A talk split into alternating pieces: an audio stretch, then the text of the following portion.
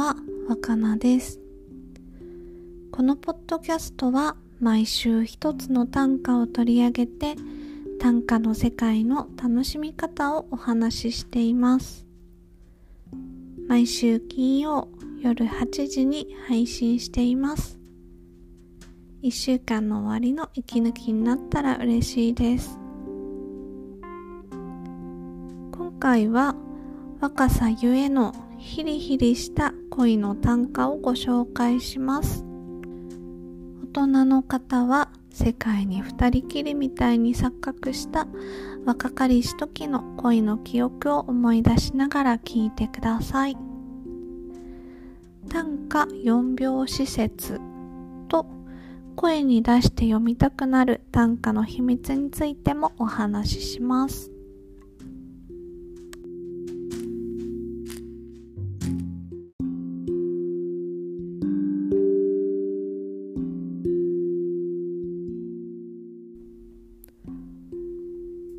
たちはいずれ腐っていく皮膚を撫でたりしながら恋をしていた。僕たちはいずれ腐っていく皮膚を撫でたりしながら恋をしていた。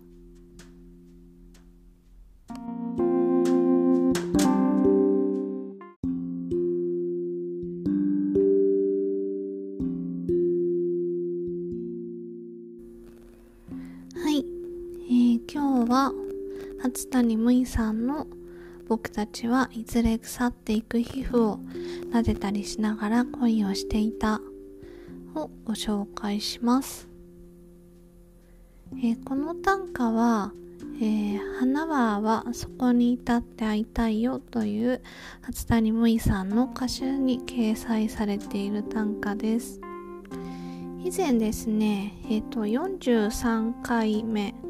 の、えー、ポッドキャストでも同じ歌集に載っている初谷さんの短歌をご紹介しました。その時はですね、どこででも生きてはゆける地域のゴミ袋を買えば愛してるスペシャルという短歌です。で、今回はですね僕たちはいずれ腐っていく皮膚を撫でたりしながら恋をしていたという短歌です。あの初谷萌さんの短歌で今回あのこの「花ははそこに至って会いたいよ」という歌集をあの通して読んでみて思ったのがなんかあの口に出したくなる声に出して読みたくなる短歌だなというふうに思いました。なんかしかも読むことでこう寂しさとか苦しさが紛れるような短歌だなって思ったんですけどなんかなんだろうな。なんかその声に出すことでちょっと救われるというかもやもやしてうつうつとした気持ちが晴れるような感じですね。なんかそれって多分その初谷さんの短歌がそういう気持ちそのみんなのそのモヤモヤした。しかもこう青春のモヤモヤというかそういうのを代弁して短歌を読んでくれてるのかなって思いました。そういうなんかその若いね青いモヤモヤをすごくその綺麗な形で短歌にされてるのでなんかその初谷さんの短歌を声に出して読むことでなんかそういうモヤモヤが浄化されるっていう感じがしましたね。なんかあの歌集のタイトルが「花ははそこに至って会いたいよ」っていうえっと、タイトルなんですけどその花は泡って言ってるその泡みたいになんかこう綺麗に気持ちが消えていくというか綺麗に悩みが消えていくようななんかそんなこう感じがしました。はい。それでですね、えっと、今回の短歌はあのすごく若いこう何て言うんですかね。若いからこそちょっと痛々しいような短歌だなって思ったんですけどあの恋をしていたって過去形なので多分終わった恋なんですよね。でいずれ腐っていく皮膚を撫でたりしながらっていうそのなんだろう。若いのに若い2人なのにいずれ腐っていくっていうその年をとって老いてしまうことへのこう恐怖とかなんかその若さがなくなることへの抵抗とかそういうのをすごく感じるしあのー、怖くて抵抗してるからこそその老いを感じるからこそこの短歌の主体、まあ、この短歌の登場人物があ登場人物の若さが際立つって思ったんですね。でなんかあの老いを感じるからこそ若さを感じるっていう話なんか前にもしたなと思ったんですけどえっ、とですねいつだっけな。えっ、と47回目のポッドキャストの時に、えー、河野美佐子さんの「これは会話なのだと思う。順々にダメになる花を摘み取る時に」っていう短歌をご紹介したんですけどその時もなんか同じような話をしてましたね。なんかこれもそのダメになる花っていうその綺麗なものが老いる姿を想像するからこそこう綺麗な時の思い出が際立つというか若さが際立つっていうのはあるのかなって思いました。なんか確かに若い時ってって老いることの怖さとかなんか若さを失いたくないとかね。なんか若くなくなったらもうダメなのかなみたいなそういう気持ちってありましたね。でもねすごく不思議なんですけど年を取るほどにそういう気持ちって消えてくんですよね。だからうん本当不思議ですよ。あの女子高生とかって本当にねそういう時ってなんかこう今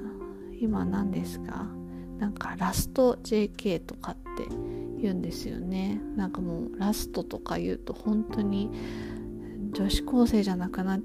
ちゃったら終わっちゃうみたいなそういう気持ちがあるんでしょうけど。いやーほんと年取るのは楽しいですけどね。まあこれからどんどん体がね動かなくなっていくとそれはそれでなんか辛いこともあるかもしれないですけど意外とねそんなにうん今はそこまで年を取ることへの抵抗っていうのはないですねだからその若い時ほど分からなくて怖くなってるっていうのはあるのかなって思いました。でねなんか皮膚を撫でたりするっていうのもなんか本当にそういう恋の仕方。で私はこの短歌を見た時にイメージとしてすごく狭い、まあ、ワンルームみたいなところであの本当にあれですよ。シャ乱Q のシングルベッドの歌の世界みたいな感じで、まあ、狭いところでえっとまあ愛し合うみたいななんかそういう感じがしてなんかそういう感じ愛し方も若さゆえみたいな感じがしますね。なんかその本当に世界で2人だけみたいな感覚とかってなんか確かに昔ってそういう感覚あったんですよね。もう本当にこの人しかいないお互いしかいないみたいなもう世界に二人ぼっちになったような感覚。なんか恋に落ちるとね。なんかそういうのがこの短歌からは感じられてだからすごく若い恋っていう痛々しいような若い恋っていうイメージがあります。なんか不思議ですよね。こうやってその今ね自分がそういう実生活では恋の仕方って変わってきたけどこういう短歌を見ることでなんかその昔の恋のこう記憶が蘇ったりとかそういう感情をありありと思い出したりするのってすごく不思議な感じだなって思いました。はい。それでですねあとはねあのー、この歌集の解説山田渉さんっていう歌人の方が解説を書いているんですけどあのそこでねその初谷さんの短歌のこう特徴みたいなことが書いてあるんですけど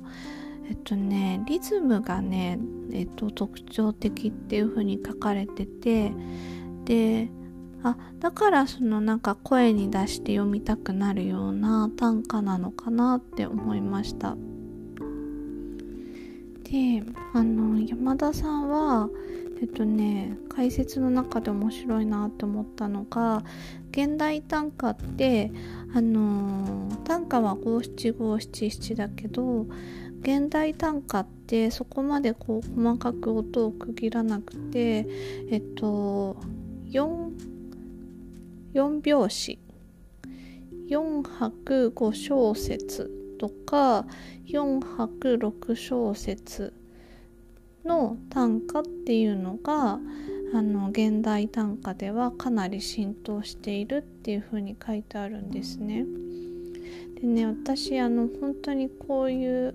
専門用語的ななんかその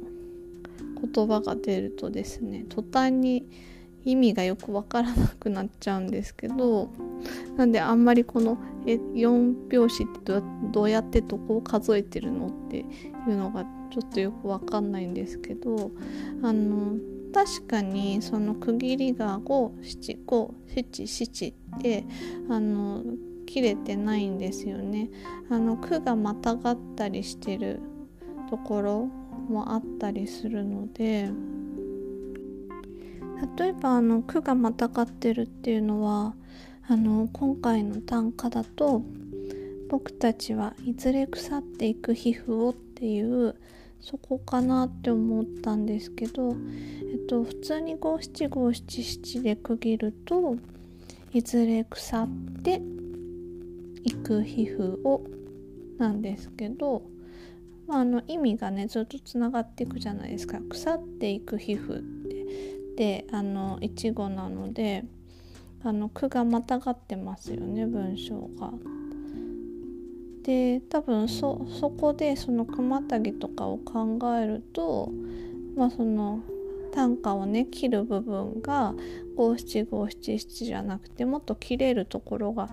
あの少なくなりますよね多分そそのことを言ってるのかなって思ったんですけどまあ、そういうその4拍子短歌が4拍子になるっていうのが、まあ、多くなってきてるらしくてで、まあ、初谷さんはそのね4拍子を作るのがすごくそのリズムがいいっていう風に解説の中で書かれてました。で私はなんかそういうのを知らずにこう無意識でなんかこう口に出してみたくなる短歌だなとか実際読んでみてもすごくこう読んでいって気持ちのいい短歌なんですけど、まあ、その裏にはこういうふうなテクニックがあるっていうことだそうです。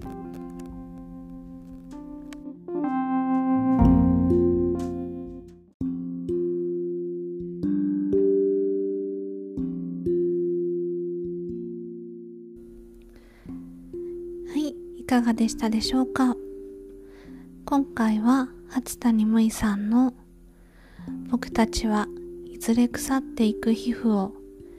撫でたりしながら恋をしていた」をご紹介しました。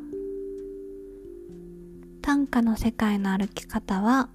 毎週金曜夜8時に配信しています。また来週金曜夜にお会いしましょう。それでは、おやすみなさい。